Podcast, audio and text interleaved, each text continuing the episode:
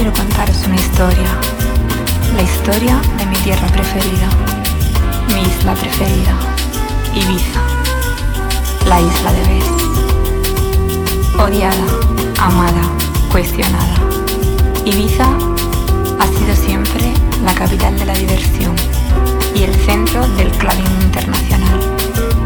Un lugar con historia, envuelto en un velo de magia y misticismo que parece protegerla de un final que nunca llegará.